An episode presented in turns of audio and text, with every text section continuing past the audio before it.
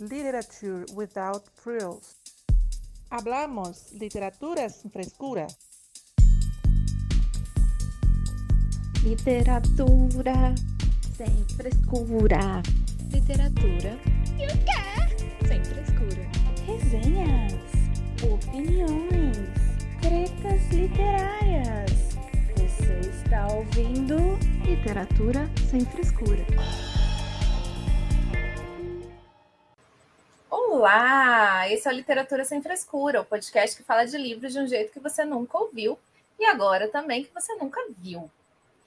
Hello, pessoas lindas que nos ouvem aí do outro lado e pessoas lindas que estão com a gente aqui na live. Tudo bem com vocês? Eu sou a Thaís, tenho 31 anos, moro em Votuporanga, interior de São Paulo. Tenho um Instagram literário chamado Realidade Literal e faço parte do canal de lives no YouTube Bug Literário, além, claro, do Literatura Sem Frescura. A nossa convidada de hoje, temos nem roupa para esse evento, gente, nem roupa, mas a gente tem batom vermelho, é isso que importa. é escritora, psicanalista, roteirista, podcaster e belíssima, claro, diga-se de passagem. Ela possui oito livros publicados que têm como tema comum a perversão e a psicose. Não se engane com aquela carinha linda ali, não, tá, gente? E hoje faz parte do quadro de autores publicados pela nossa querida editora do coração, Dona Dark Side Books. Já queria começar dizendo que aqui para a gente é uma honra ter você aqui no nosso especial de Halloween, uma mulher, não é mesmo? Brasileira, escritora de terror da maior qualidade. E, claro, pedir para Paula se apresentar e falar um pouquinho mais sobre ela aqui para gente. Oi, gente, muito obrigada pelo convite. Estou muito feliz de estar aqui. Bom, como você disse, sou escritora, psicanalista, roteirista, e dizem que o que eu faço de melhor é perturbar a cabeça dos meus leitores, né? Mas não tem problema, eu sou sádica, eles são masoquistas, então dá tudo certo. Desse jeitinho. Muito bom.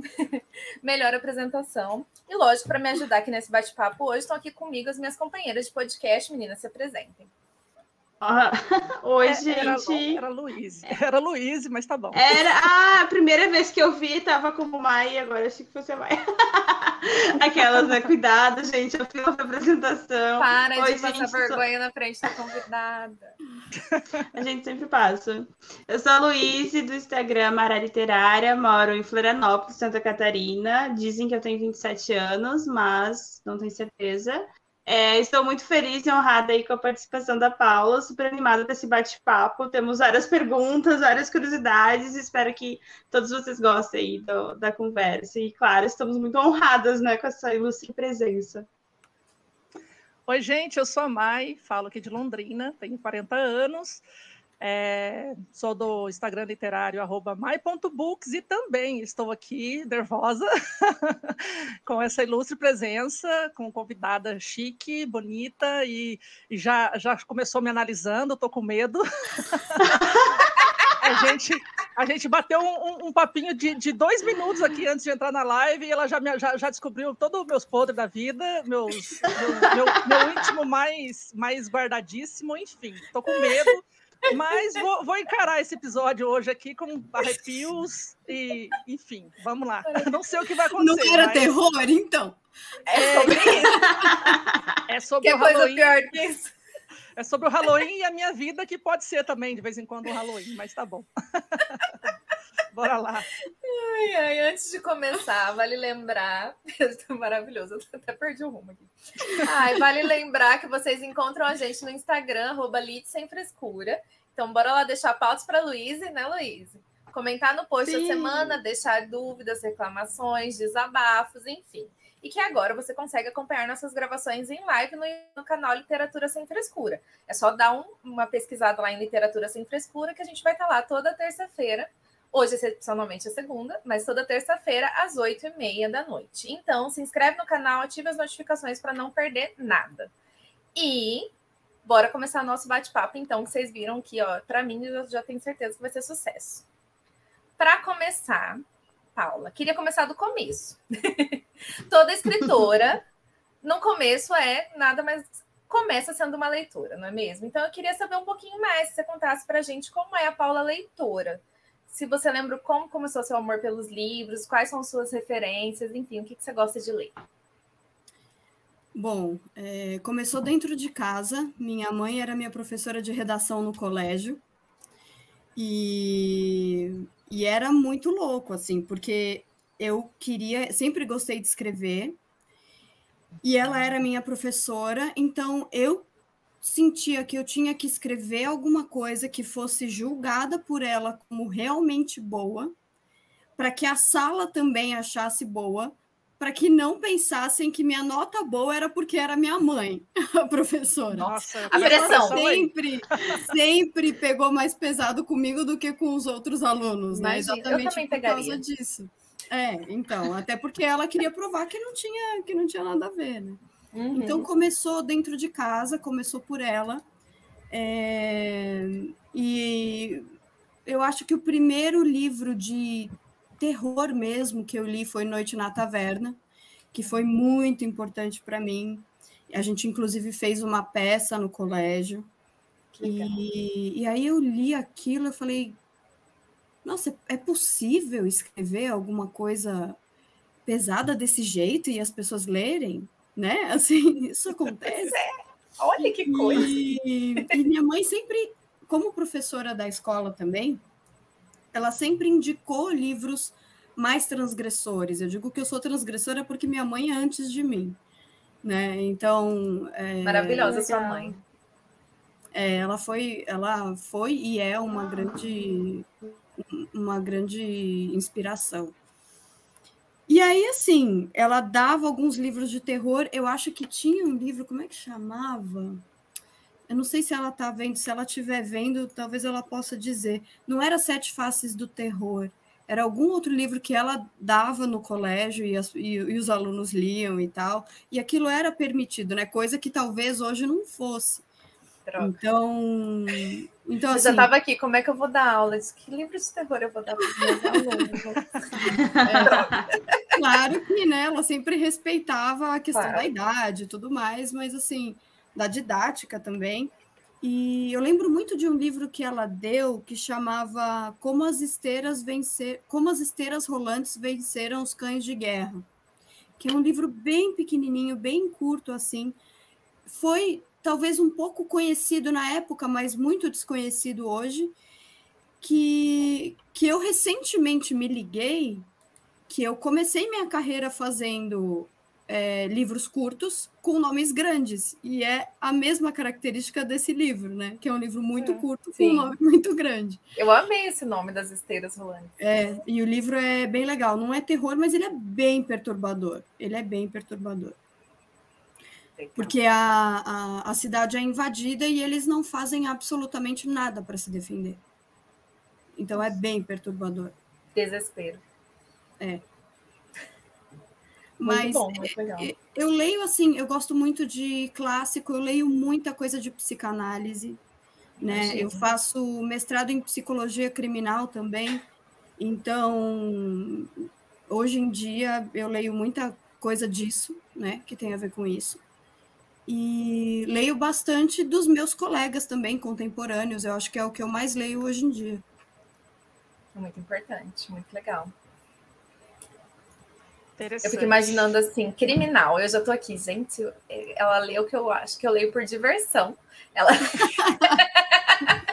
Então, É, começou assim, né? começou assim, aí você vai ler, porque você precisa, É, agora, Perde a graça, né? na hora que eu não tô fazendo nada, assim, ou que eu tô, que eu tô tranquila, eu vou ver stand-up comedy, porque senão eu É, eu imagino. É, porque, né? Pra Não, dar uma e assim. E eu, eu acredito que o que chega até a Thaís é filtrado, editado, Lógico que é. arrumado. Agora imagina pegar alguma coisa mais, né, uma, uma coisa mais Material apurada bruto, né? a- a- é, academicamente, né? Um negócio mais minucioso, deve ser bem. Gente, psicologia desagradável. criminal, eu tive que estudar medicina legal, Pois é, Nossa. né? Então, é, é bem... você tem que Pesado. estar no, no pique, né? É. Ai, ai.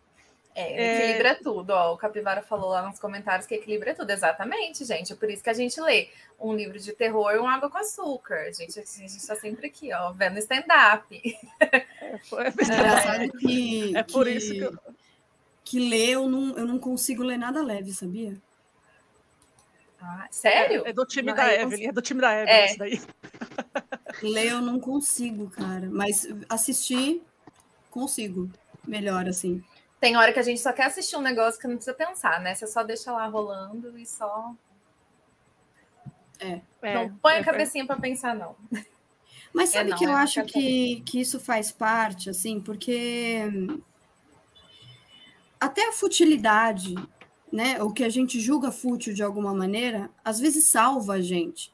Sim. Né? É, eu, eu lembro nas piores fases assim da minha vida, que foram muito difíceis e que eu tive que passar por essas, por essas é, fases bem complicadas, eu lembro que o que vinha na minha cabeça é que eu queria, a única coisa que eu queria era passar por aquilo e pensar sobre coisas mundanas de novo, sabe? Então, Sim. nossa, eu não queria mais pensar se eu ia ou não estar tá viva na próxima semana. Eu queria pensar se eu ia poder usar o meu tom vermelho.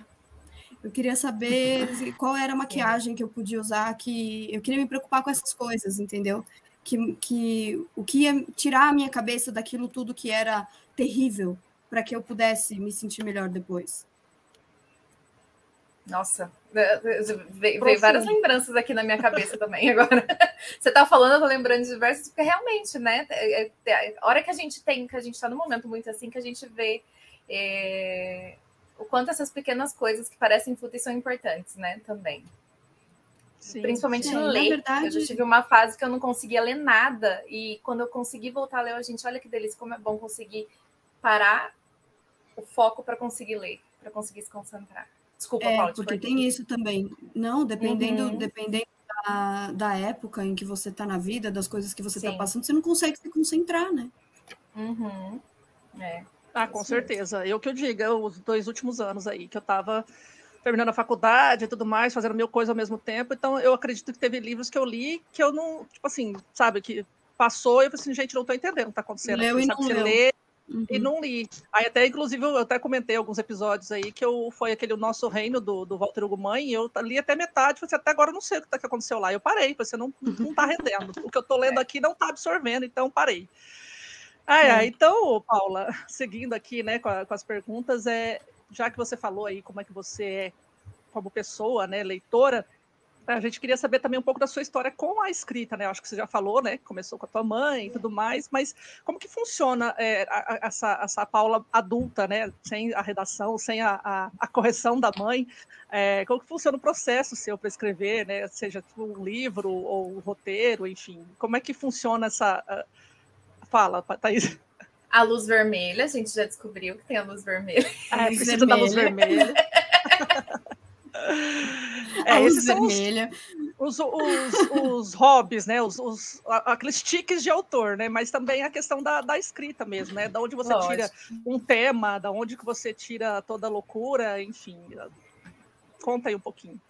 É, eu acho que meu processo, até por isso eu fui estudar psicanálise, eu acho que meu processo para escrever ele é bem inconsciente. Então, às vezes vem uma frase na minha cabeça e eu parto dessa frase.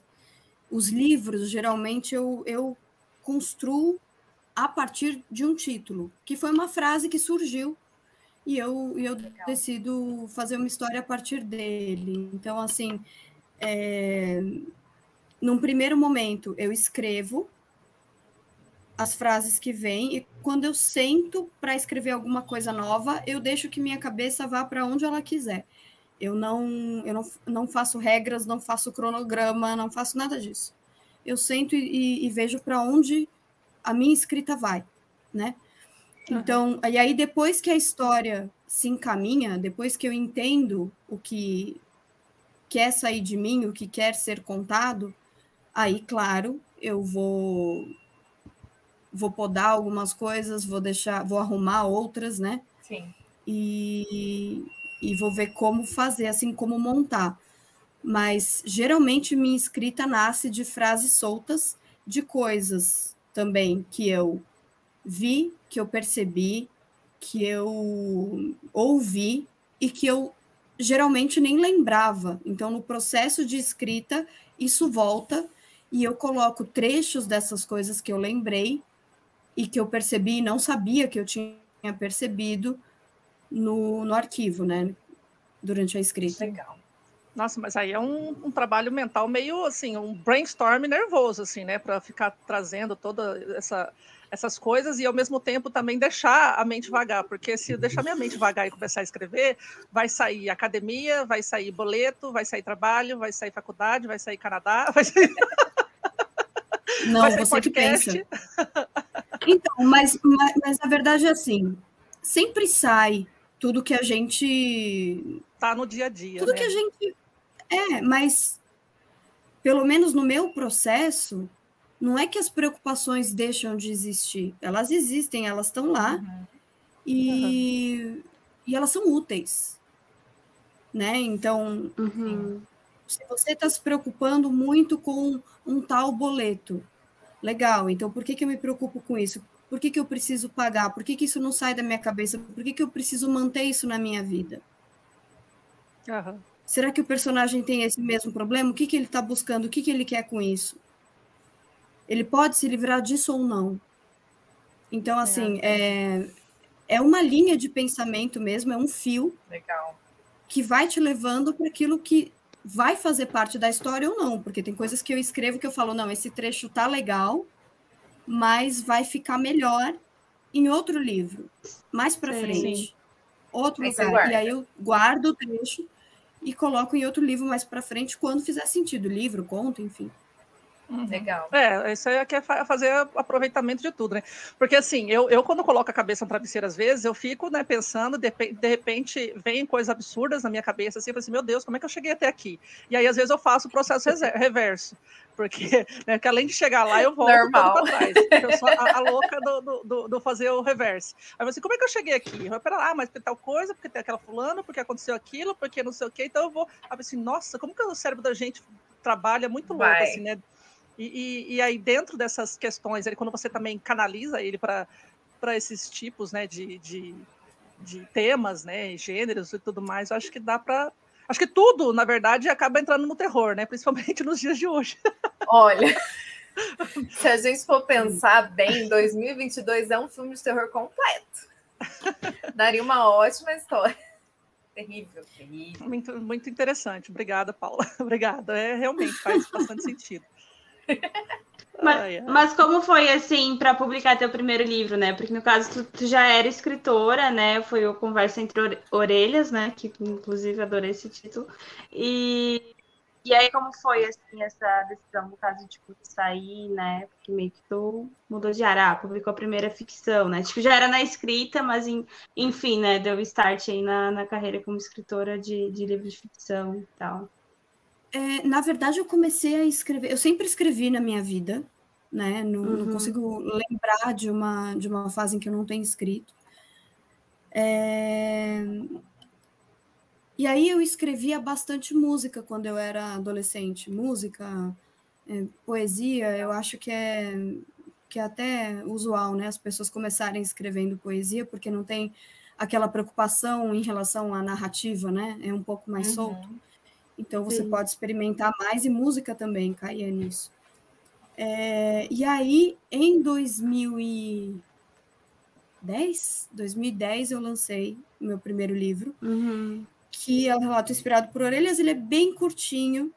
E assim, eu não, não me preocupei, eu lancei independente, eu não me uhum. preocupei em buscar uma editora no primeiro momento, porque eu pensei, cara, ele é muito experimental sabe? É um livro, é um livro assim, que hoje, claro, muita coisa que era, muita coisa que a personagem fala Sim. no livro eu não falaria, termos eu não usaria, mas na época ninguém falava nada sobre isso, então eles estão lá e é um livro antigo, né? Mas assim, ainda assim, é, eu, eu quis fazer essa questão, eu quis colocar no papel o que eu queria, sem precisar me preocupar tanto com a forma. E eu sempre gosto muito do leitor participar da narrativa, do leitor completar aquilo que ele entende do que está acontecendo. Ele faz parte daquilo, né? Eu não quero deixar o leitor só uhum. como espectador, eu quero que ele faça parte do que, do que ele lê. Então, era um livro bastante fragmentado, às vezes é, tinha alguns capítulos que eram mais longos, outros capítulos tinham uma frase, outros capítulos. Tem um capítulo especificamente que não tem nada escrito, é só o título. eu pensava.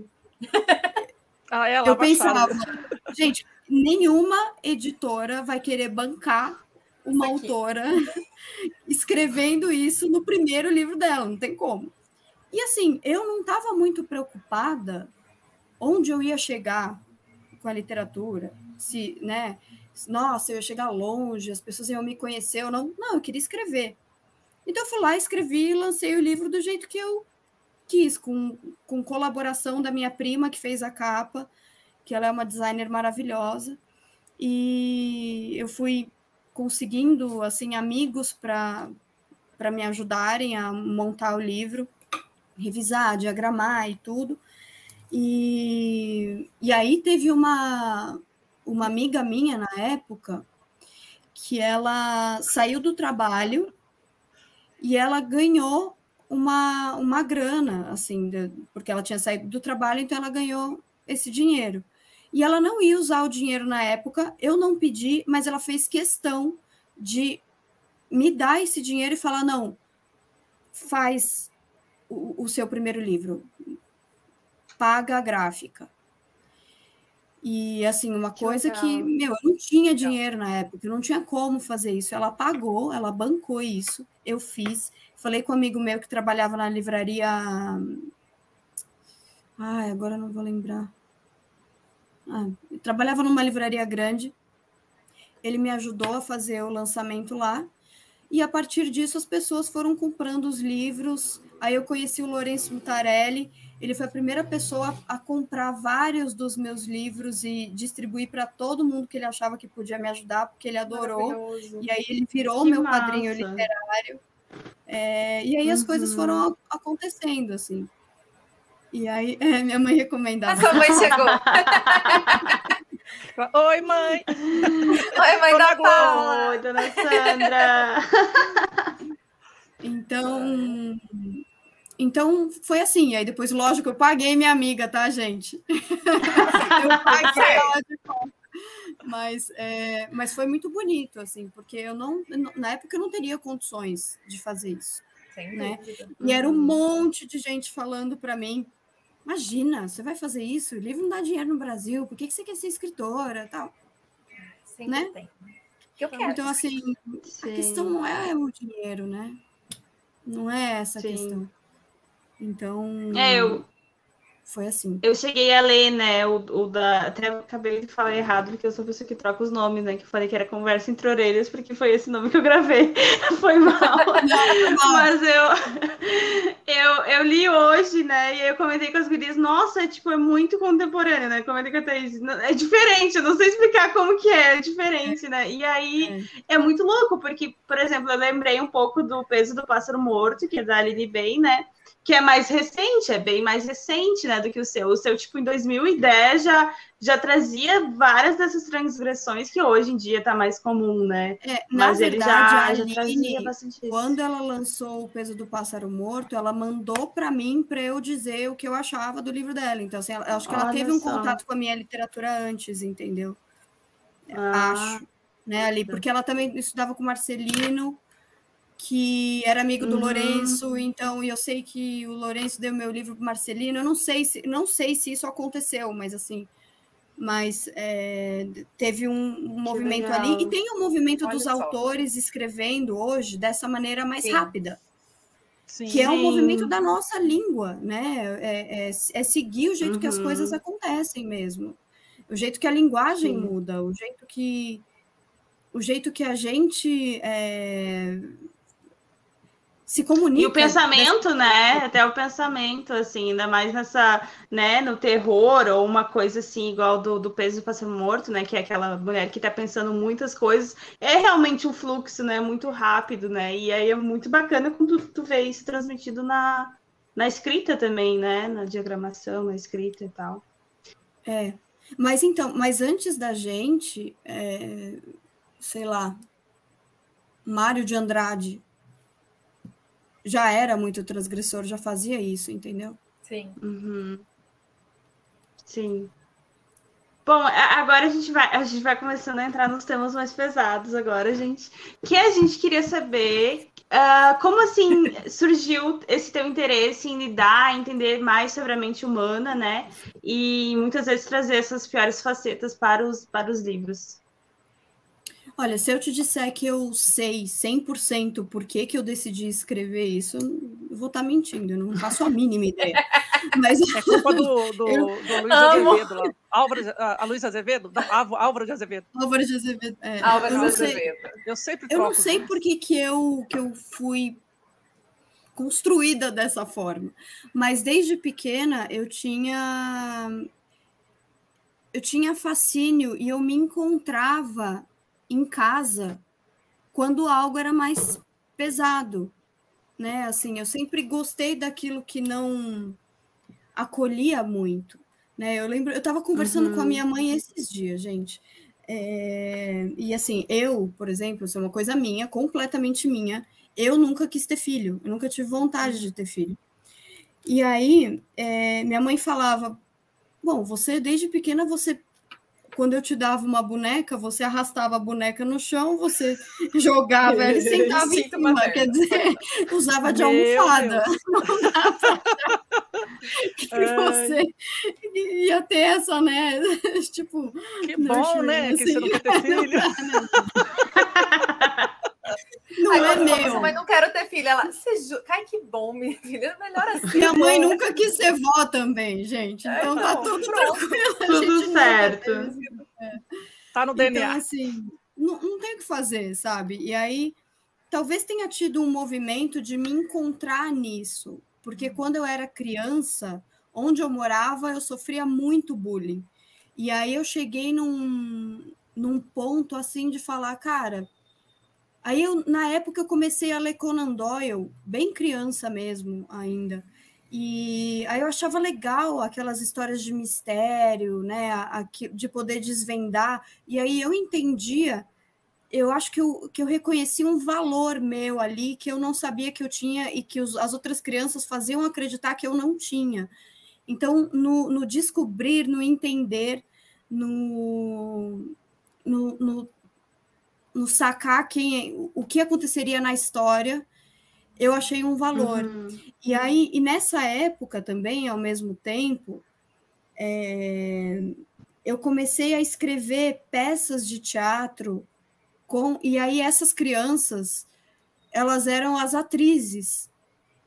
Então, eu vi pela primeira vez um respeito ali, porque eu escrevia uhum. as peças eu dirigia as peças e elas eram as atrizes. Então, eu acho que eu consegui construir uma identidade minha a partir da escrita desde muito nova. Sim. Por conta disso, eu acho que Sim. foi o jeito que eu achei para sobreviver. E o primeiro acesso que eu tive foi a essa literatura de mistério, que fez com que eu visse um valor ali em mim. Legal, muito legal. legal. A gente vai seguir então aqui. É, eu vou ler uma sinopse do, do livro, de um dos livros da, da Paula. É, se chama. Deixa eu só fazer Opa. um adendo. A escolha da sinopse foi de acordo com as vozes da minha cabeça. Porque... Porque não ia dar tempo da gente pôr todas as sinopses aqui, então eu peguei os que eu conhecia, assim, que por, por cima eu já te conhecia, tinha ouvido falar o que já li, sim, sim. mas vão procurar os outros livros da Paula também, gente. Ó, vocês ela tem bastante coisa escrita, então a gente vai falar de alguns aqui, mas tem muito mais, porque senão a gente vai ficar aqui até amanhã também, e a Paula precisa dormir, todo mundo tem que trabalhar amanhã, e é isso. É isso. Então tá, eu vou ler aqui então a sinopse de Mãos Secas com apenas duas folhas. É isso? É o nome do livro? Mãos Secas com apenas duas folhas. Ah tá, é que tá tudo junto assim. ah, é. Sala de espera de hospital. As senhas são as únicas coisas vivas de verdade ali. O aposentado Carlos Almeida espera sua vez. Ele precisa manter a bunda na cadeira, seu pensamento não. Enquanto espera ser chamado, enquanto lava as mãos e seca com mais de duas folhas, enquanto vê um homem morrer, Carlos Almeida pensa, e muito. Pensa em jovens estudantes ao seu lado em camas de motéis, na trágica morte da esposa, no neto que parou de falar, em sua juventude, na vizinha que desapareceu. Pensa nas mentiras que nos contam, nas mentiras que representamos e na mentira que ele é. Nesta obra, a autora Paula Febe conta uma história feia, sobre um mundo feio onde o mal se esconde por trás da face menos suspeita. Mãos Secas com apenas duas folhas traz um enredo que envolve pedofilia e misoginia e anormalidade, onde a farsa é a protagonista. Gente, já gostei. E outra, Uau! É, eu preciso fazer, eu preciso fazer um comentário aqui. Deixa, eu perdi ah, tudo rumo aqui, sumiu minhas telas todas. Espera lá, espera lá, espera lá, cadê vocês? Voltou. É, essa coisa de. Agora eu entendi o sentido de mãos secas com, com duas folhas. Eu uso três, eu uso às vezes quatro, porque minha mão é grande, tá, gente? Eu sou doente por causa disso. É Mas essa, coisa... é a, essa é a questão. Isso sempre me revoltou demais. Foi por isso que eu decidi fazer esse livro. Não dá. Ficava... apenas duas folhas. Todo mundo sabe é. que é mentira. Não dá para ficar. Duas folhas são suficientes. O cu é, mas, mas, é sério, gente, a minha mão é imensa, assim. Aí eu, eu, toda vez que eu vou pegar a toalha, pego o negócio, eu pego três, se alguém falar alguma coisa, eu falar assim, olha o tamanho da minha mão. então, assim, é, é engraçado essa, essa premissa desse livro aí, né? Sem, sem querer distorcer a conversa, mas é porque eu sempre penso nisso. E acho que pensando nisso, acho que a gente, né, o cara aí vai, vai desenvolver todas as outras coisas que tem na cabeça dele. Já, já gostei pra caramba. Aí, Maia, para você ver como de coisa simples, quando a pessoa ela tem o dom da escrita, ela tira histórias muito boas. Tira do... Sim. Entendeu? Eu lá, checando a mão com quatro folhas. E sei lá, só Mas puta. Eu ficava, eu ficava revoltada porque eu queria falar exatamente sobre a mentira, sabe? Essa questão. E, e, e começou uhum. porque eu ia no banheiro público e tinha esse aviso. Eu ficava puta da vida porque eu falava, gente, como eles deixam isso aqui. Todo mundo sabe que é mentira, todo mundo. E, e ninguém fala nada. É isso. E aí eu comecei a pensar, tá, mais. quais são as mentiras coletivas, quais são as mentiras sociais, que, né, que são essas pequenas coisas que, que todo mundo acata como verdade, ou ninguém fala nada, todo mundo se omite e leva aquilo para sempre. E finge que tá tudo bem, né? Como Você vê outra pessoa usando ali. e não tá tudo bem. Sim. E eu sempre fui muito em busca da verdade. Eu sempre gostei muito da verdade de cada pessoa, de entender cada pessoa, né? É, o que é o que é profundo mesmo para uma, e por que que é, por que que não é para outra, enfim. E, e aí as hipocrisias, né? Exato. E aí tinha essa questão do. Eu também estava estudando bastante o Albert Fish na época, que é, é um serial killer que ele tinha. Ele tinha em torno de 60 e poucos anos, mas ele parecia muito mais velho e ele usava dessa fragilidade física dele para conseguir assassinar. Então, assim, eu, eu quis fazer um, um protagonista que se você olhasse, você acharia, você sentiria vontade de cuidar e, e, e, e eu acho interessante essa dualidade, né? Assim, de ser um personagem que a gente geralmente tem, tem certos tabus, né? Que a gente não pode falar, por exemplo, de um, de um idoso não ser uma boa pessoa. Né? Não, gente de bem. Sim. Nossa, é uma coisa que eu me pego pensando Sim. muito. Eu, ai, tadinho, velhinho, eu já fico, mas espera. É. É, pode ser que não. O que será que aconteceu? Né? que essa pessoa, por que, que aconteceu durante a vida dessa pessoa? Pode ser que ela não é uma pessoa boa. Não é só porque ela é uma pessoa de idade que ela é uma pessoa boa. Faz todo é. gente. Eu acho que Mas essa é, foi a é, tá primeira tá aí, vez mais que eu uma mentira social, falar. né? É, esse livro foi a primeira vez que eu ouvi falar no nome Paula Febe. Foi a primeira vez que, que, que apareceu para mim. Esse foi o teu primeiro livro de maior destaque, mesmo ou não? Ou foi porque chegou para mim? Foi, foi. É... Porque, assim, na verdade, eu lancei o relato, depois eu lancei o Mãos Secas, depois eu lancei o Metástase. Eu lancei os três de forma independente, uhum. né? E aí, eu entrei numa fase da minha vida, no início dos meus 30 anos, que eu descobri um câncer muito inicial, estava super no começo, né? E aí eu tive que cuidar disso. Uhum. E, e, acho que eu só tinha escrito até o Mãos Secas ali, e aí eu terminei o Metástase enquanto eu estava em tratamento, né? Então, eu só tinha lançado independente até então, e aí, nesse ato, a minha preocupação era ficar viva. Lógico. Então, era isso que eu que eu estava buscando, né? E, e, era sempre uma luta, uma batalha, era, era um medo muito profundo sempre. E aí, depois que eu fiquei bem, eu comecei a, a pensar. É, eu precisava entender que eu ainda estava viva. Sim. Porque é um processo também assim de você parar de sentir medo o tempo inteiro, de achar que você vai morrer o tempo inteiro.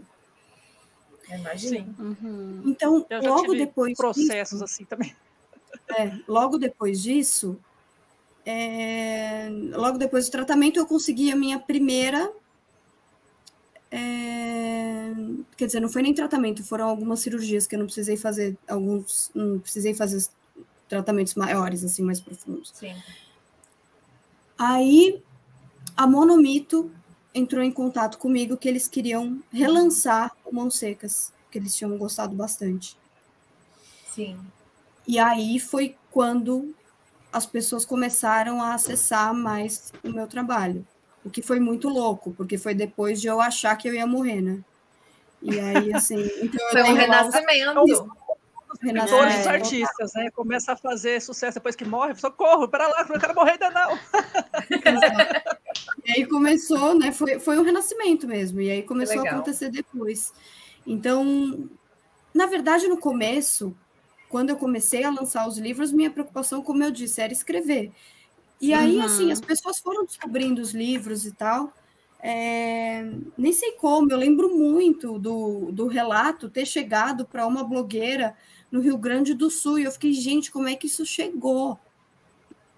Porque era um livro independente, só tinha sido lançado em São Paulo, mas chega, as pessoas descobrem, né? E até ter chegado Sim. na Monomito também. Foi muito por Sim. causa da Cláudia Lemes, porque ela era, ela era muito amiga da, da Adriana, acho que ainda é. E aí ela foi levando tal, e as, as pessoas foram lendo. E aí sim eu entrei nesse circuito mais profissional da literatura, porque era uma preocupação que eu não tinha antes, porque eu estava com outras preocupações, sim. até que isso chegou e eu falei, tá, acho que agora eu vou, agora eu consigo levar para frente. E aí as pessoas começaram a falar bastante no Mãos Secas por conta disso, né? Foi quando entrou por conta monomito. da monomito. Sim, é. sim. Acho que eu conheci já essa edição mesmo. Foi por lá. Uhum. Ah, muito legal, muito legal essa história. lá. O, o Vitor falou que você é a Paula Fênix. É, chama de Paula Fênix. Renascida, né? Renascida. Muito o Lourenço também, né? Quando escrevemos bem, eventualmente somos descobertos. E é, e é uma é. verdade, né? Verdade, Lourenço é nosso amigo de Portugal?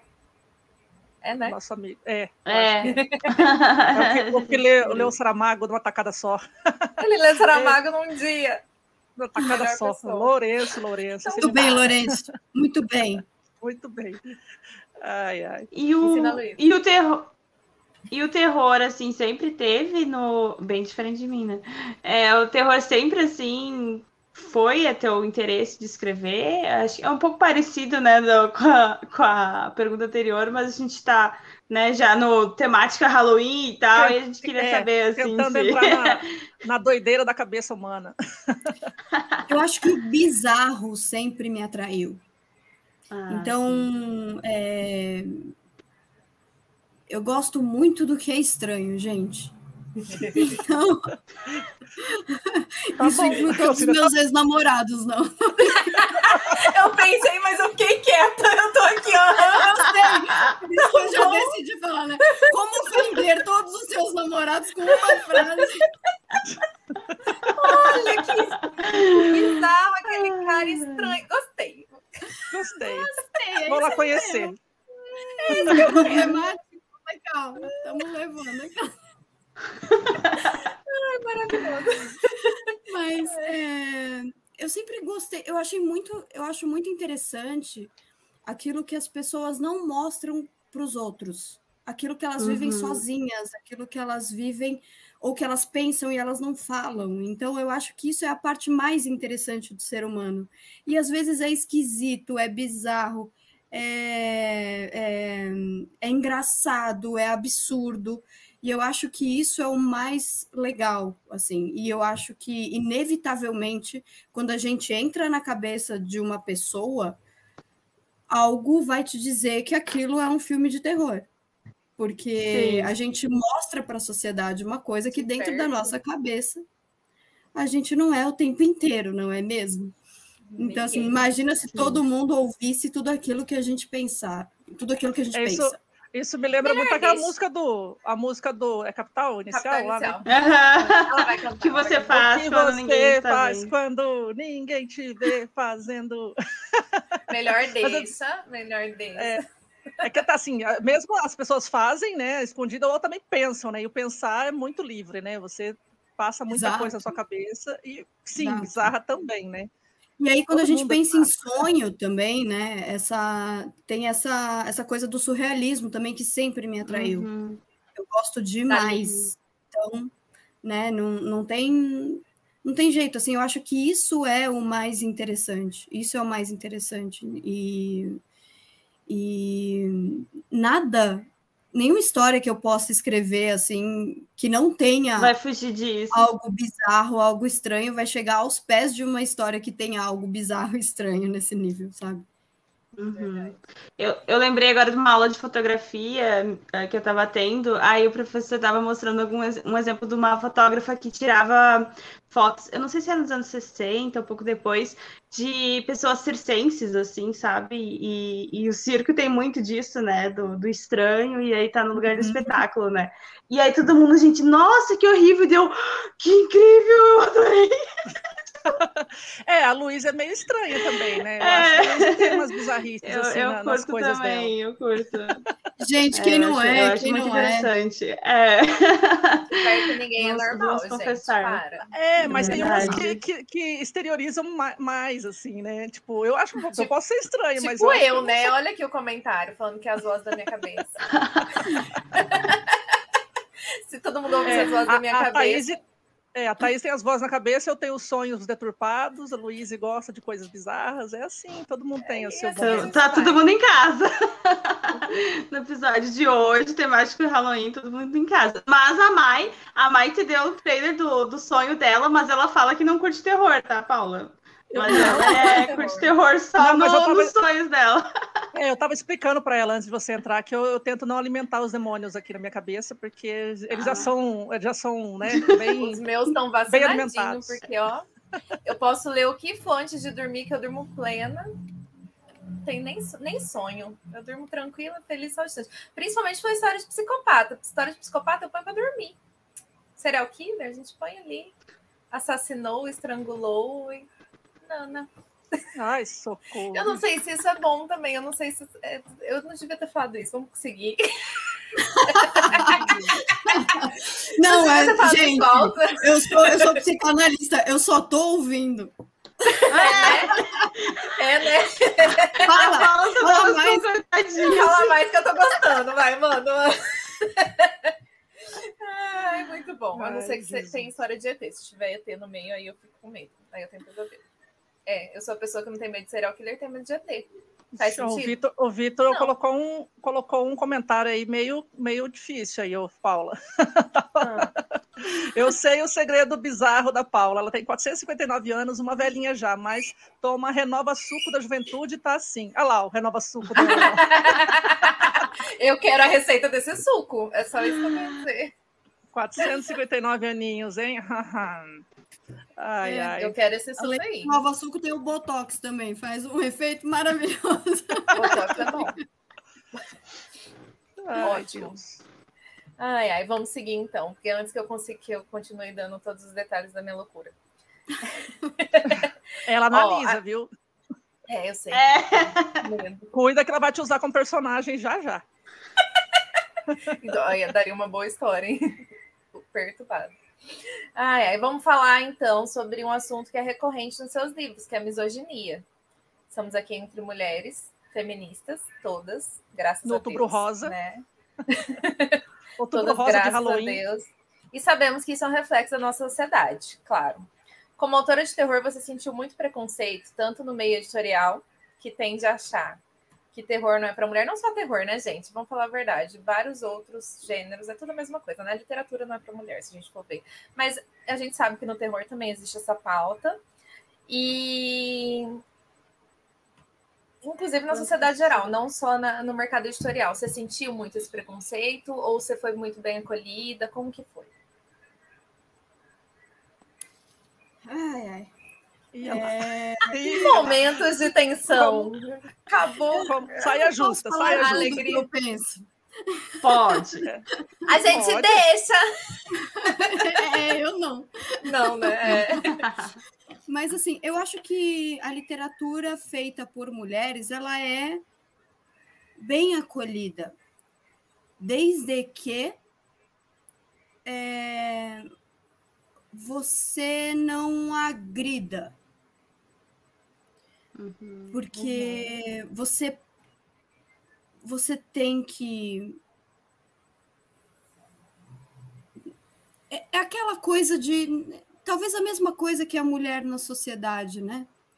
É, Uhum. Do que esperam da gente na sociedade. A gente pode e até a gente pode fazer o que a gente quiser até um certo ponto.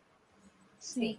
Se você Sim. for mais além, aí hum, é esquisito, não sei, né?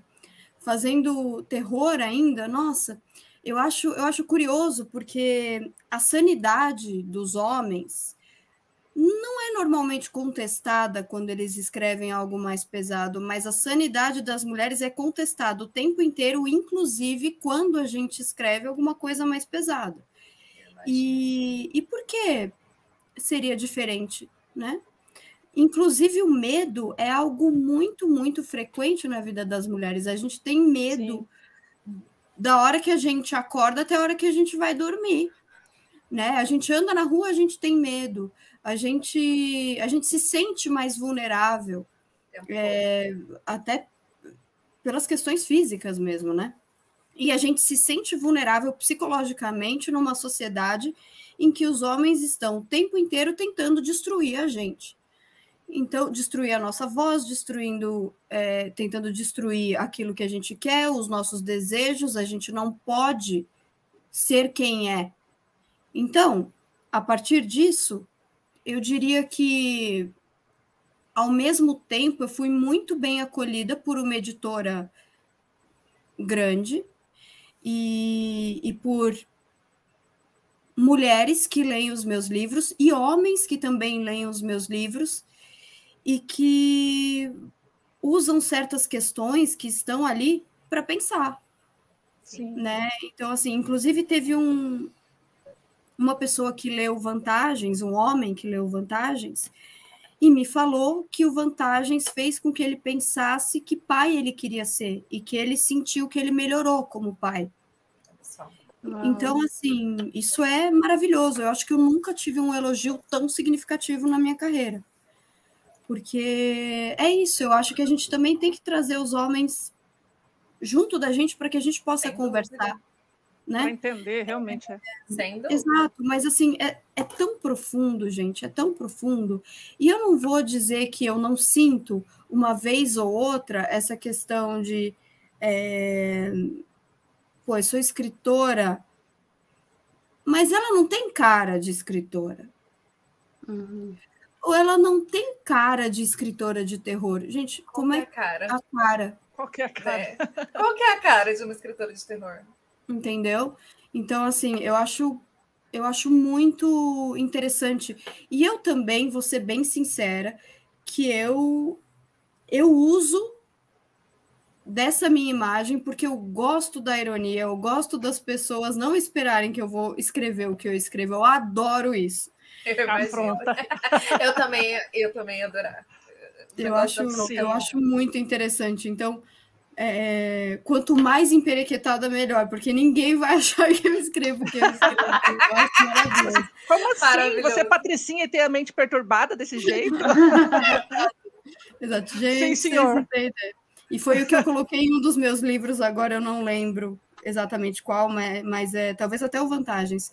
Mas você não sabe as marcas que minha maquiagem esconde. Oh, realmente. Né? Ah, me lembra muito esse tema, né? a, a, conversa que a gente teve com a, com a Keila Fernandes, né, o, o Luiz?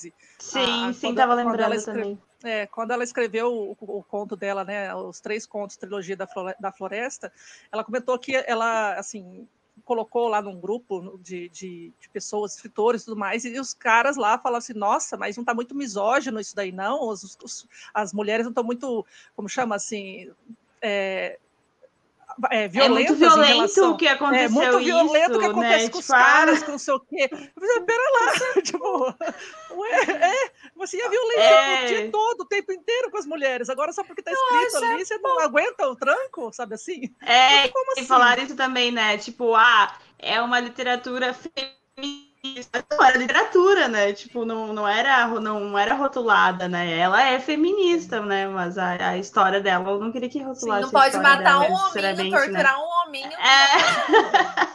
É que, é que, assim, só explicando, a literatura dela, ela, ela gosta dessa coisa dark e, e, e meio mística, assim, tem uma, é uma mitologia celta, né, baseada em mitologia celta, e essa questão bruxa e, e, e esse, todo esse, esse, esse rolezinho, assim, meio sombrio e tudo mais. E ela, e aí veio com esses comentários, eu disse, gente, espera lá, para começar isso é fantasia, assim, né? para começar é fantasia. Eu escrevo o que eu quiser aqui.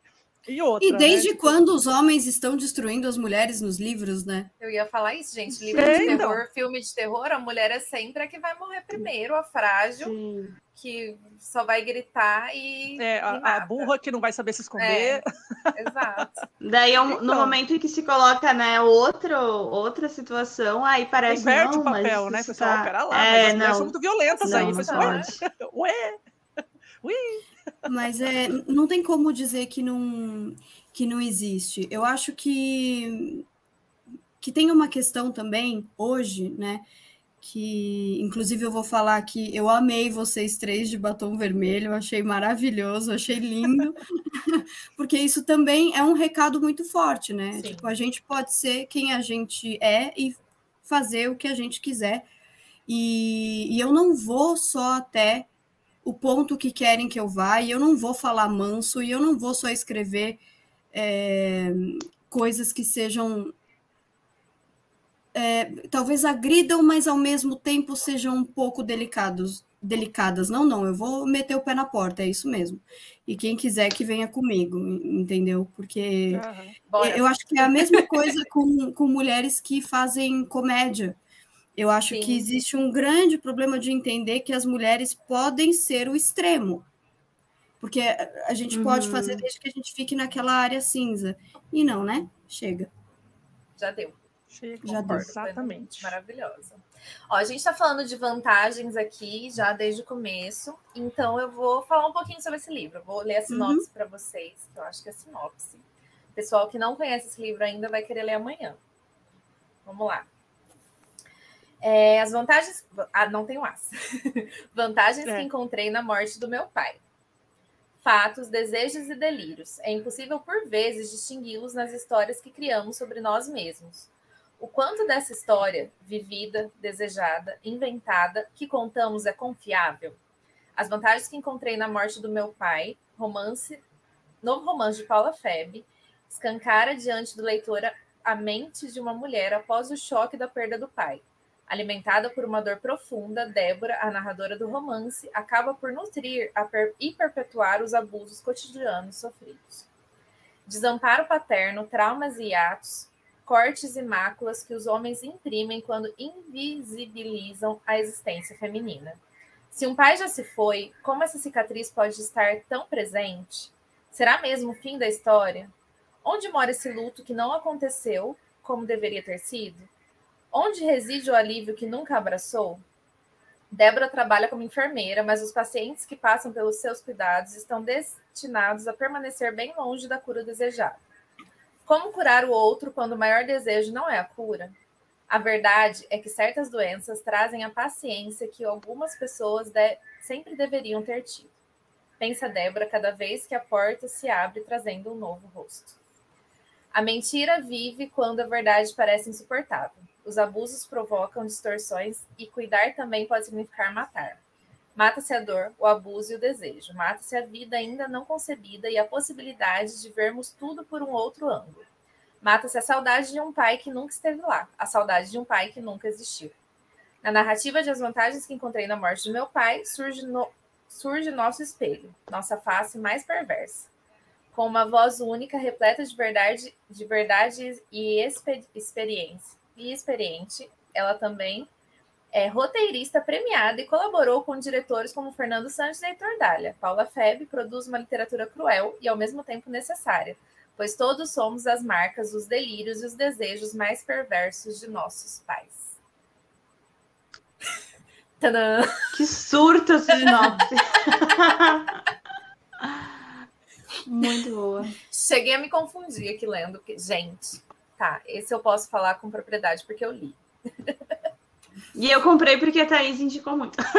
Não, Ô, Paula, você precisava me ver. Eu, tô, eu, eu, virei, eu tô assim, já com o livro embaixo eu não comprei do braço. Eu tô assim, com medo. Vocês já ouviram a palavra de vantagens hoje? Essa sou eu. É testemunha, testemunha em de todos os lugares.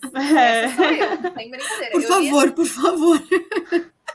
Eu, eu li esse livro em dois dias, porque eu não conseguia parar de ler. E, e, eu não li a sinopse antes de ler. Eu acho que essa foi uma parte legal, porque eu fui sem saber nada do que me esperava. Então, eu acho que, que, que o murro, o soco, o tapa, a pancadaria veio sem eu nem perceber. Eu acho que tem gente que espera que vai ser. Tem gente que se frustra porque acha que vai ser talvez tenha perdido o pai e vá ler achando ah, que vai, vai ter um é acolhimento, né? E aí, bom, é coisa de luto, mas é um luto meio torto. É, olha. Aquele luto acolhedor, não. nisso, não vai.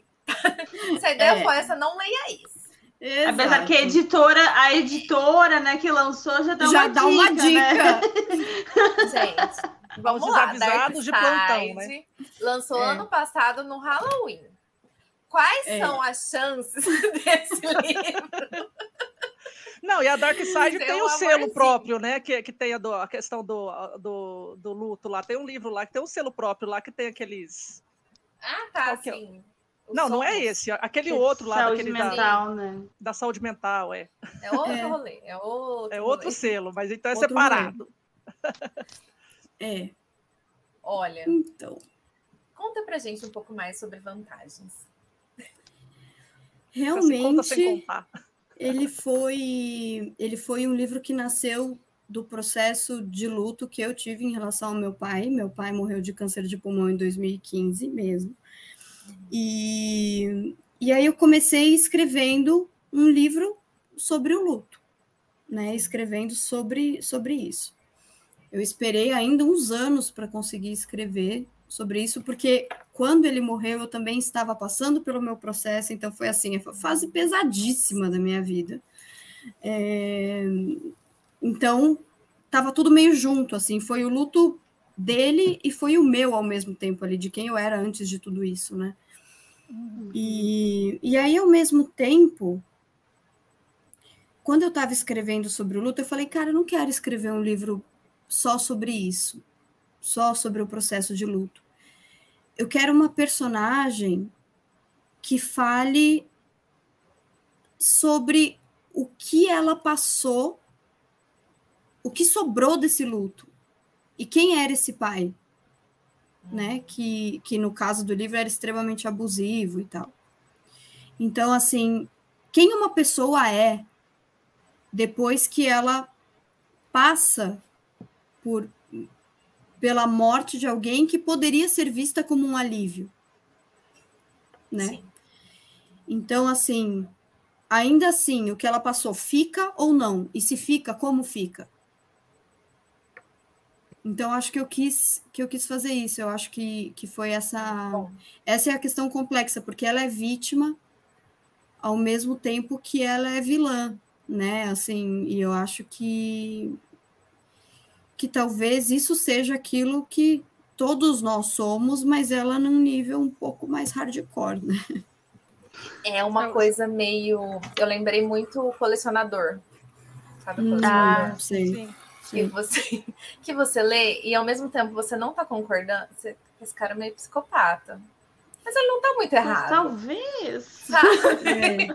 É, Essa É. pessoa aqui Foi talvez justificativa, né? merecesse. sabe? é. Eu me peguei em alguns momentos bem assim, porque assim, é, fora o pai, os personagens que aparecem, eles também são gente, eles estão só flor que se cheire, os primeiros, pelo menos, né? Porque É, vai- eu acho que. de- Mas essa é a grande questão. Aí eu lembro muito de, de Breaking Bad, né? Do, do, Uhum. do Walter White. Porque tem. É como se ele tivesse uma justificativa ali para começar a fazer tudo Sim. que ele faz. E aí depois ele percebe, ele fala, não, é a família, pela família, pela família. E aí depois ele se perde ali, ele vê que não é pela família porcaria nenhuma, nunca foi. É só porque eu quero. Uhum. né? Então, assim, é, tem essa coisa em um primeiro momento dela. Ai, gente, eu vou ter que dar spoiler. Gente, spoiler! Vai, dá. Spoiler! Tá? Para, pula, pula. Dela. Eu não vou dar tanto spoiler, mas vou dar um pouquinho. Dela prejudicar pessoas que não são lá muito legais. Ela vê que eles fazem alguma coisa muito terrível e aí ela, Ah, tipo uma ela quer prejudicar assim. essas pessoas. É, só que ela se Uhum. perde na personagem. entendeu? É, ela se perde um pouco. Lembrei Muito agora, bem. Paula. Eu Essa pessoa que tava. talvez não tinha nada a ver, mas foi também. Essa... É. coisas Eu tava maratonando o teu, teu podcast, que daqui a pouco vamos falar mais sobre. E aí lembrei agora tu falando sobre a personagem, né? Do Vantagens, do Pedrinho, né? Que eu tava ouvindo, o Matador.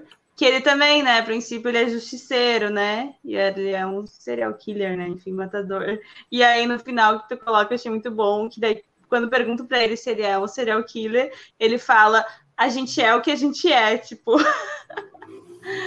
Então, Né? É, é que hoje ele não é mais, né? Inclusive, Sim. ele, ele se diz ex-matador e ele, ele tem um assessor que é o assessor do Pedrinho, ex-matador. E aí tem uma questão psicológica interessante que ele dizia que o diabo mandava ele matar e agora Deus diz que não é para ele matar. Então ele, ele substituiu, né? Uhum. Isso que eu ia falar, ele trocou as do vozes. desejo de morte, é. Esse desejo de Sim. morte, assim. Mas ele usava isso também da interessante, justificativa de quem matar, né? De quem matar como essa justificativa de É que o Pedrinho tá é a lei errado dele. assim. O Pedrinho é, então, é a lei dele. O que ele acredita ser correto, né? Então ele vai lá e faz. Ah, ele matou o cara que tirou o emprego do pai dele, depois matou o pai. É porque o pai matou a mãe. Entendeu? Nossa senhora. Nossa, tipo, né? Lá. família Então vamos ótima. aproveitar, aproveitar esse tema agradável. Vamos, vamos aproveitar esse tema agradável. Estamos falando de Falar então, né? Da onde que veio essa escolha aí, né? Essa, esse, sobre falar, né, sobre psicopatas aí, principalmente no, no podcast, na, na vida, enfim. Qual que, Estudar como que, sobre. Como você chegou? É, como você chegou nesse, é, exatamente, estudar e se interessar totalmente.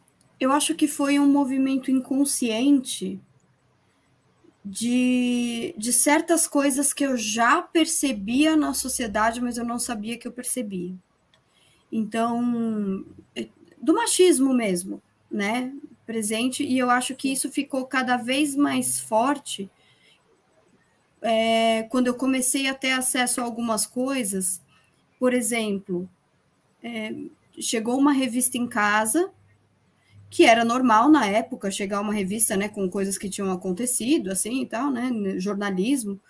Uhum. Chegou a revista e tinha a foto da Daniela Pérez morta na revista. Nossa, olha lá.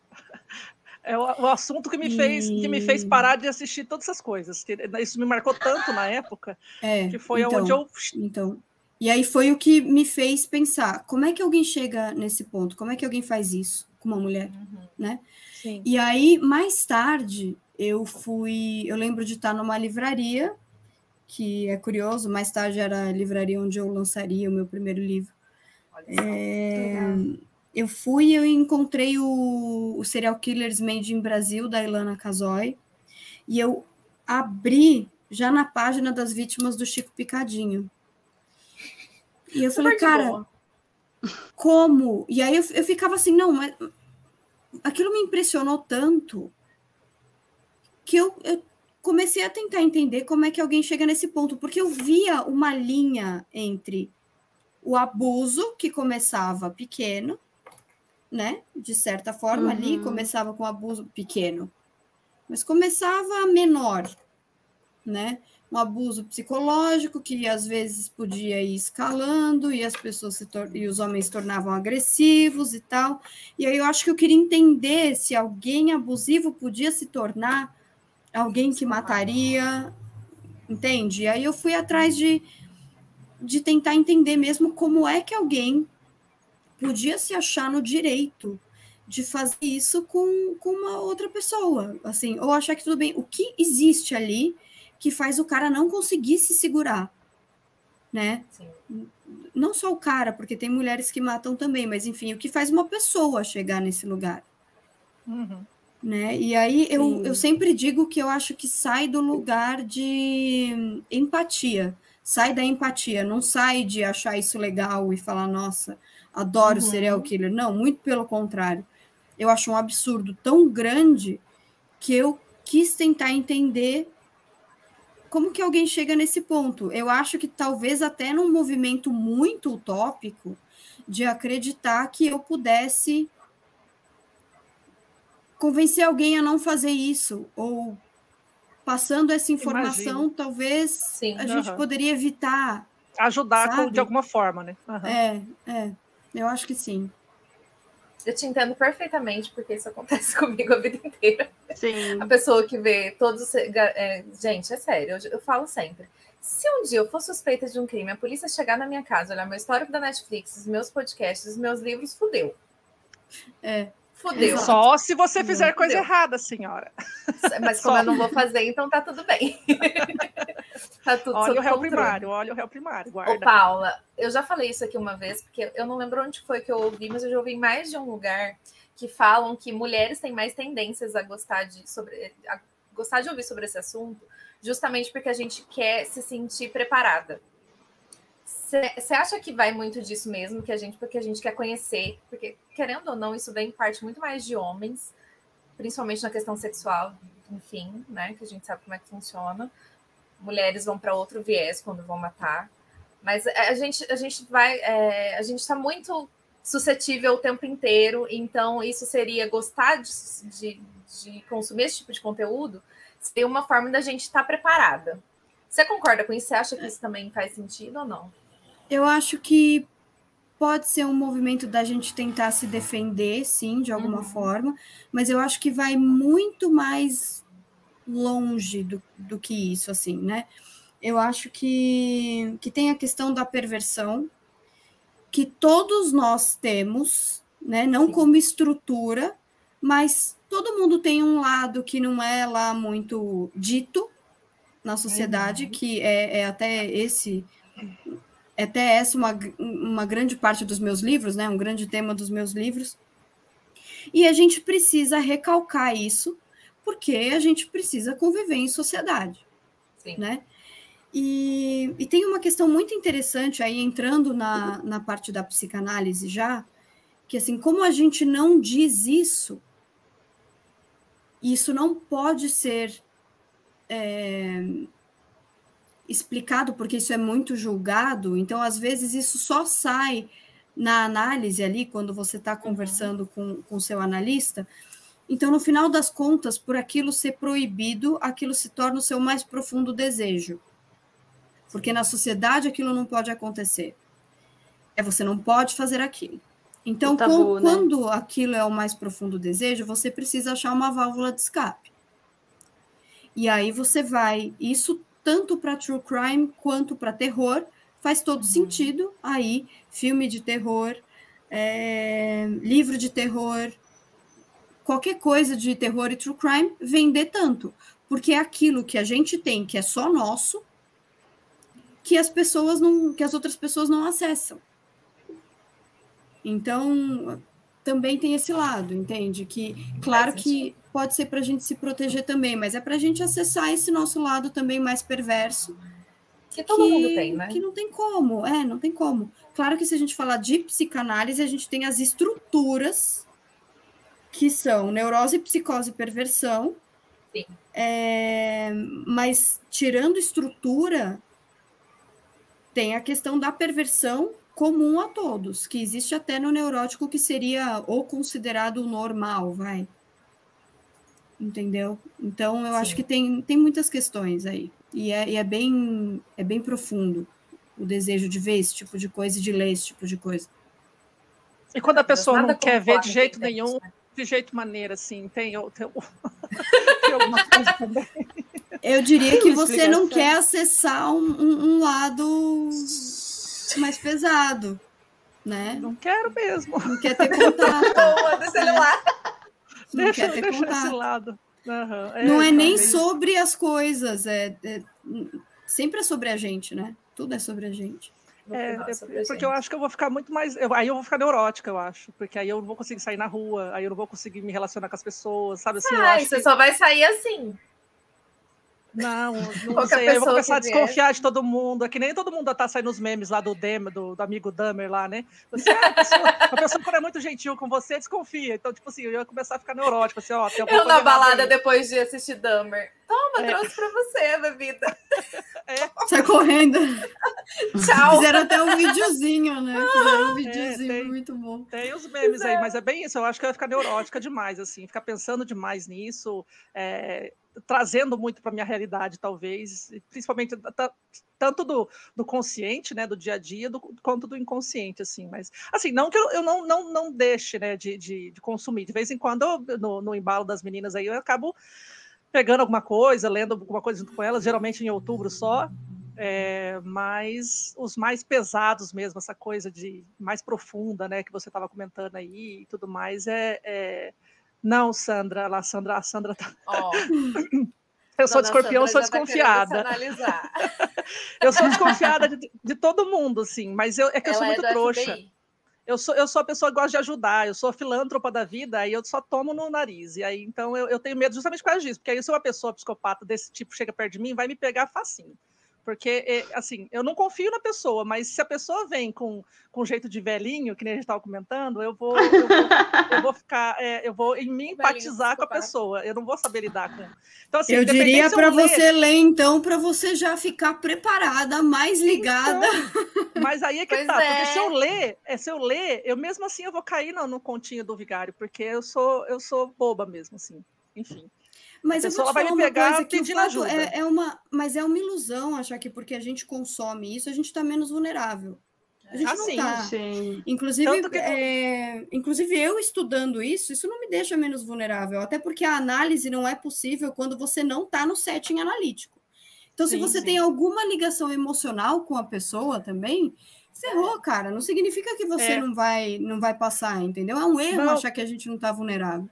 Inclusive, até no, acho que no uhum. episódio de Halloween do ano passado, a gente meio conversou sobre isso, né? Que falou assim: ah, você vai se sentir mais preparada. Falei assim, tipo assim, beleza, mas ao mesmo tempo não vai pedir de acontecer, morrer, pode acontecer vou diferente. Morrer do mesmo jeito. Se, é, aí foi o que eu falei mesmo: se for para acontecer, vai acontecer, e paciência, né? Tipo, consumir mais ou menos não vai me deixar preparada pra, exatamente para aquilo. Sim, não, vai me eu, deixar eu, um pouquinho mais sábia, mas talvez. Eu acho assim, talvez a sua questão seja: você não quer, e você tem todo o direito de não querer. É. Simples. É. Sim. Não precisa né? Não, é só foi uma, um comentário assim, porque às vezes eu tenho um pouco de receio. Por que será que eu tenho tanto medo disso, né? Tanto receio disso? Assim, então... hum, hum. Por que será? Temos a pergunta de ouro. Hum. Pergunta Temos, as meninas sabem, as, as meninas não sabem. Precisa responder, mundo... Não precisa responder, só, só pensa. É, tive, tive problemas, é, problemas de infância aí, na infância. Entendi. É... É isso aí. Ai, ai. Vamos lá seguir então. Não é sobre mim o episódio Vamos. hoje, obrigada. Não, eu, não, eu não vou parar de falar de psicopata, porque eu só quero fazer uma pergunta básica. Eu só quero saber se a gente vai ter uma próxima temporada de profiling. Porque eu tô órfã. Eu também, eu também quero saber, eu também tô órfã. É, infelizmente, eu não decido sozinha. Eu diria, Ah. se vocês querem, encham o saco da Pod 360 Vou fazer isso amanhã. para que eles façam uma nova temporada, porque eu, infelizmente, não decido, gente. Também queria, amava fazer. Aí não sei o que vai rolar. Ninguém me falou nada. Não falaram nem que sim, nem que não. Ó, pode 360, eu sei que vocês estão ouvindo esse episódio. Por favor, Mas o, o, li, o. Lit, o Lit sem frescura tem, é profético, Paulo. Então, ó, esse Sim. episódio você É. pode falar tudo que você quer que se realize e vai se realizar. Gente, Porque a a gente, gente adivinhou várias coisas, a gente fala e acontece. Então, eu quero o Oscar, o Nobel. É, vamos lá. Quero ser publicado em todos os países do mundo. Que mais? Pronto. Isso é É mais isso. fácil do que arranjar um namorado legal. Os nossos algoritmos estão trabalhando. É, os nossos algoritmos estão trabalhando nisso já, senhora. Aguenta aí, que já já aparece. É. Assim, Segura aí que o Nobel vem. ai, ai, muito bom, porque eu realmente, eu amo... Ai, gente, eu vou começar eu falando que amo psicopata. Eu já falei aqui que eu amo Hannibal. É, eu não posso começar a falar que fica estranho. Muito estranho. Eu sempre não, mas ainda pode amar mais agora, O personagem é muito bem o personagem é construído. muito bom. Não É é? muito bem construído. Perfeito. Tem que amar mesmo, é ótimo. Perfeito. Ainda mais, Também, Thaís, que sério. agora a gente entendeu por que, que a gente gosta, né? Porque nada a ver essa história Eu desse bebê, né? Agora Eu não, eu não sei se eu, tô, se eu tô mais tranquila ou se eu tô mais preocupada. Porque eu tô mais preocupada. Mas Não, gente, é bom, é bom. Eu sempre digo que é bom. Olha, eu tenho uma amiga minha psiquiatra que trabalha comigo, que ela fala: enquanto você estiver colocando a sua perversão em algum lugar seguro, tá tudo tranquilo. O problema é o dia que isso não acontecer mais. Então, tá bom. então eu diria, Sob é controle, então. ótimo, não tem problema nenhum. Continuem vendo, continuem Ah, tá consumindo. É isso aí, tá tudo tranquilo. Ai, ai, eu amo esses podcasts e eu gostei muito do seu, porque você tra... do, do, do, do profiling, porque ele Profiling. traz a parte psicanalítica da história. Né? Você, É. traz, a- a- você faz uma análise psicanalítica, isso é muito legal, porque eu acho que é a parte que eu mais gosto, que eu mais gosto de entender nessas mentes perturbadas é essa parte de entender como, por quê, sabe? Como Uhum. o pensamento funciona e por que, que isso acontece. Uhum. Explica tudo tão bonitinho, é tudo tão sensacional, gente. Eu tô órfã. É sério. Pode 360, por favor. Eu vou ver se de repente eu consigo. Se eles não forem fazer, eu posso. Agora você me deu uma ideia de, de conseguir a liberação para poder fazer um canal de YouTube, né? Aí, ó. É bem mais do prático. profiling.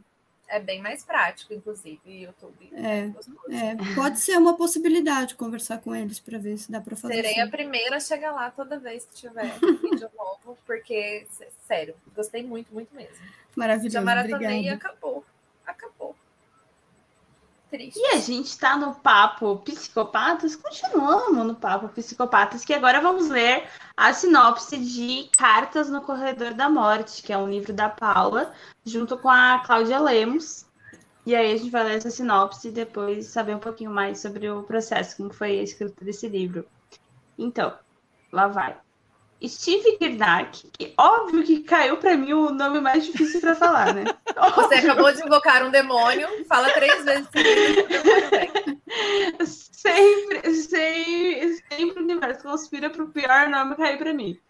Steve Gurniak é russo, Gurniak. vive na Califórnia. Gurniak, é verdade, Gurniak, Gurniak. Ok. Steve Gurniak é russo, vive na Califórnia, assexuado, metódico e pouco sociável. John Love é do Tennessee, carismático, vaidoso, ingênuo e promíscuo.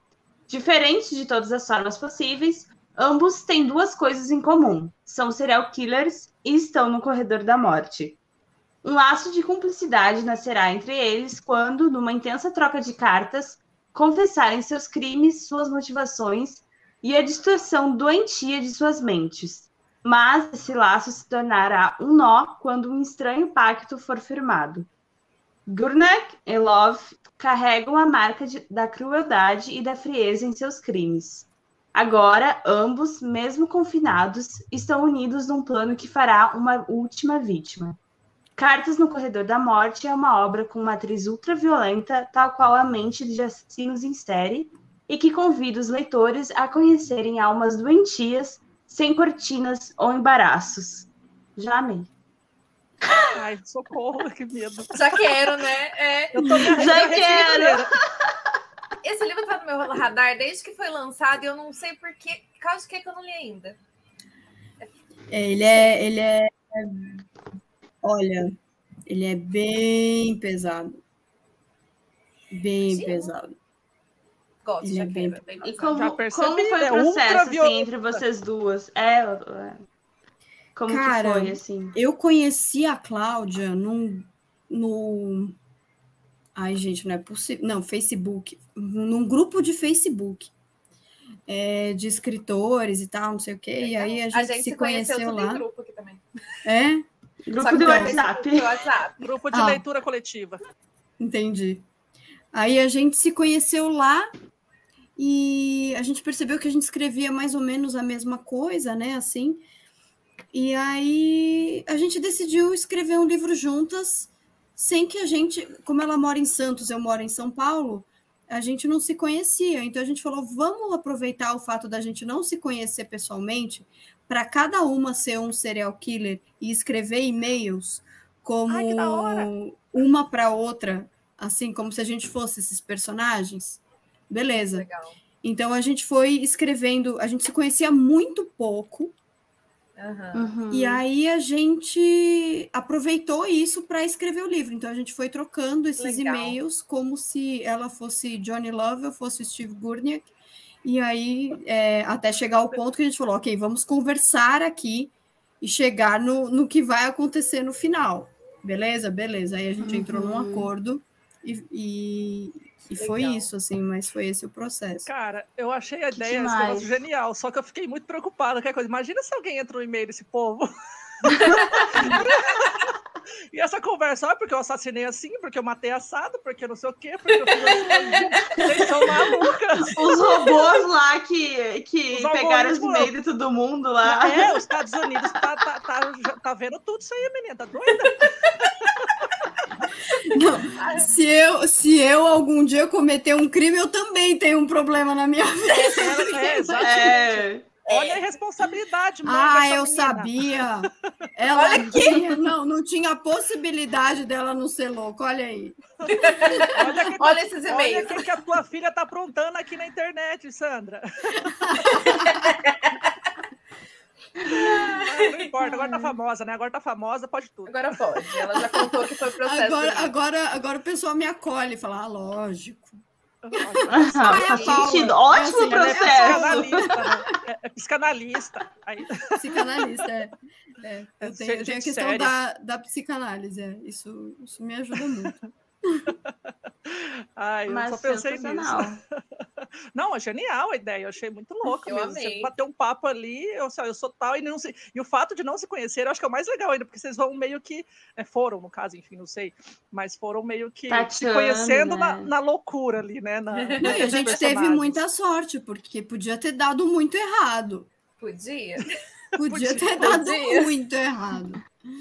E, mas eu acho que, sei lá, foi uma coisa meio destino mesmo. A gente tinha que se conhecer lá e, e sei lá, a gente se encontrou e, e fez um trabalho lindo, lindo, assim. Eu, eu, eu lindo. Lindo. Mas é, eu adorei essa parceria, sabe? Ela foi, ela mudou muita coisa na minha vida, então eu tenho muito carinho por ela. Legal. Que legal. A Cláudia ela faz bastante pela literatura nacional também, né? Principalmente Sim, de terror. Ela tá sim. sempre movimentando ali. Eu sempre Sim. vejo ela ali pelos fazendo movimentações. É, e eu sou muito, Muito grata a legal ela isso. também por, né, por- tudo que a gente fez juntas. Ah, muito legal. legal. Já quero ler, gente. Peraí, tchau. Eu vou ali ler um livro. Vai lá, vai lá. Vai lá e Fazer igual eu fiz com aqui. vantagens. Eu não, vi, eu não vivi enquanto eu não acabava, não acabava aquele livro, meu Deus, socorro. Acontece. Então, Paula, vamos lá. É, quais são os seus planos futuros aí, como escritora, como roteirista? Se algum livro seu já está aí na- no, no gatilho para adaptação, série, li- é, série, Netflix, Filme. HBO. Netflix. Nota, nota Paula. Me nota. é, Então, o Vantagens ele foi adquirido em 2020 é, é, 2020 pela produtora do, do Heitor Dália, pela Paranoide. Então, o Heitor Dália foi quem fez o, o filme Cheiro do Ralo, né? Junto com o Celso Aham, Mello. aham. Então, tá lá. Então, Legal. esperando isso. Tô esperando ver o, o que vai dar, porque demora bastante, né, gente? É um processo. Então, assim, a gente está correndo atrás dos players, estamos vendo o que pode acontecer, mas enfim, já foi comprado, tá lá. É, fora isso, eu escrevi o roteiro de um, de um documentário ficcional também, porque tem as duas coisas, junto com o Heitor Dália, que a gente filmou em 2020, pode ser que saia ano que vem. É, acho que vai ser, vai ser um, um filme, um filme ou uma série, provavelmente um filme, então tem isso. Dia 31 agora vai ser lançado o Cine Terror no canal Prime Box, que é um documentário sobre o cinema de terror no Brasil, e eu fui a roteirista do filme Cinco Estrelas, Que e incrível. que eles mostram o dia que a gente foi filmar. Então, assim, Hum, tem tudo isso documentado nesse reality Que show. legal. Então vai estrear dia 31. Eu deixo tudo sempre no meu Instagram lá para quem quiser ver, inclusive é arroba paula underline feb. Sigam. É, e aí, assim, sempre que tem alguma novidade, eu posto lá. Então, acho que de cinema é isso, por enquanto, e tem livro novo já escrito na Dark Side, só esperando. uh, Quem É que sabe falando. Talvez ano que vem. Ano que vem, talvez. que Olha o suspense. Estou Escrevi vivendo por né? esse momento agora, sim. Acho que sim. Muito legal. Que bom. É, bom, a- aqui no Lit a gente ama dar indicação. É, episódio de sim e episódio de sim a gente dá indicação de livros. a gente tenta trocar a pauta, mas sempre rola indicações. Indicação. Assim. É, a gente gosta bastante disso. E, e gostamos de receber indicações. Sempre estamos com página- as páginas abertas para pesquisar aqui. E aí a gente queria algumas dicas suas, assim, de terror que ninguém pode deixar de ler, ou enfim, o gênero algum outro gênero que você curta também, que você acha muito importante. E aí, para nossos ouvintes Hum. conferirem. Aquele- aqueles que a gente chama de porta de entrada, talvez. Drogas. Ah, gente, eu vou eu vou falar dos livros do do Lourenço Mutarelli. Eu acho que pode começar com, com o Nath Morto, que eu acho magnífico. Eu, eu, eu acho incrível, assim, ele ele virou o meu padrinho, mas virou o meu padrinho porque eu antes já era fã dele, né? E ele, e ele tem essa coisa do bizarro também, de, É de gostar muito de escrever isso. É, vou dar como dica todos os meus colegas da Dark Side. Então, César Bravo, Verena Cavalcante, Bruno Ribeiro, Marco de Castro, é, são autores que eu gosto muito e acho que todo mundo tem que ler, principalmente se a gente está falando de literatura contemporânea, né, Sim. de, de terror. Fora eles, o Jaime Azevedo, que estava aqui na live, ele é magnífico, vale Olha muito só. ler os livros dele. Oscar Nestares e Cristiano Aguiar. Eu vou, eu vou indicar esses autores assim que realmente eu tenho eu tenho lido muito terror contemporâneo nacional Legal. que eu acho que Que é legal. magnífico. Então, esse pessoal aí. Arrasou nas Muito indicações, todas anotadas aqui, ó. Depois todo mundo entrando bom, aí que nos- Todo mundo pesquisando. É uma coisa que a gente gosta muito. Inclusive, a gente fez um episódio esses dias falando que os nacionais salvaram, pelo menos o meu ano, o ano de. Porque a gente gosta muito de nacional. Que bom. contemporâneo, principalmente. Não só terror, eu e Luiz lemos mais, Sim. mas todos os nacionais contemporâneos, a gente sempre que pode, a gente está chamando os autores aqui, porque a gente quer que mais pessoas leiam. Gente, eh, vamos conversar aqui de novo? Esse livro aqui não perde em nada. Em nada. Para nenhum clássico de terror, para nenhum livro de terror psicológico, não perde em nada. Eu estou surtada com esse livro ainda hoje. Eu fui feita de trouxa duas vezes. e é esse tipo de livro que a gente gosta, porque a gente é que feita de gosta, trouxa né? e fica feliz. Exatamente. A gente não foi feita de. Não, eu não tô lendo isso. Não é possível que é isso aqui. É isso aqui mesmo? É, é esse livro que a gente gosta, entendeu? Quando a gente tem esse tipo de, de, de, de É, reação. é livro que, que traz, exatamente, traz emoção, assim, reação, tipo, te Sim. choca Uhum, ou te é, mexe, com- né? é. ou- Aí é, é maravilhoso mesmo. Imagina. E o terror, principalmente o terror psicológico, ele consegue fazer muito isso, né? Porque ele entra na cabeça da gente. Sim. A Paula sabe entrar na Sim. cabeça da gente de um jeito que a gente fica perturbado. Eu não queria falar nada, não, mas eu falei no começo: vocês não se enganem com aquele rostinho bonito. Ah, gente, é legal, né? É, mas é, a gente fica feliz lendo. A gente fala isso, mas a gente tá feliz da vida aqui lendo.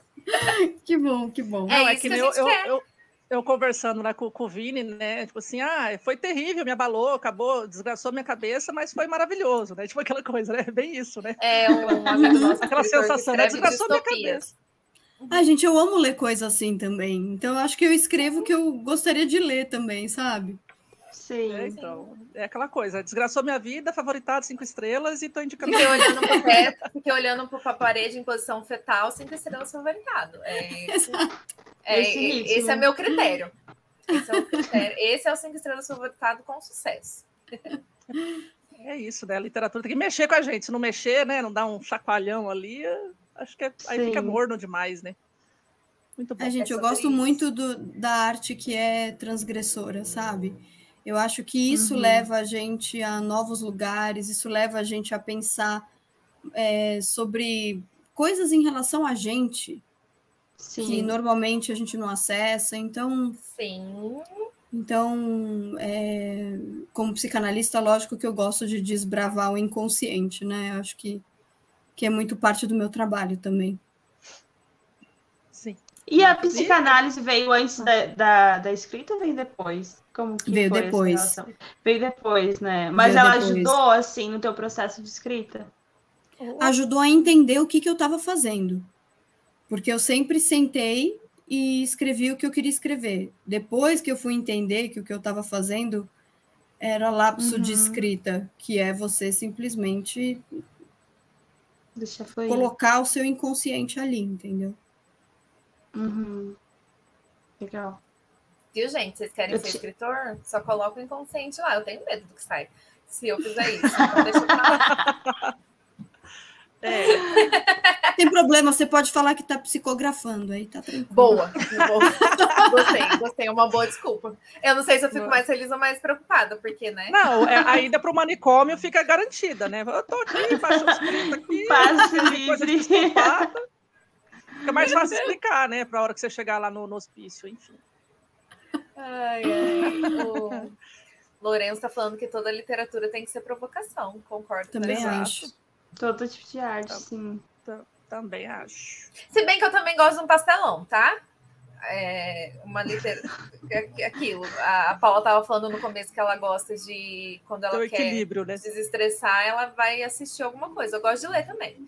Gosto de ler coisas que não é para pensar, que é só para ler e me divertir. Também, esses livros também têm o seu, o seu lugar, também tem o motivo de existir, mas sem dúvida a gente vai favoritar e vai ficar feliz com os livros que desgraçam nossa mente.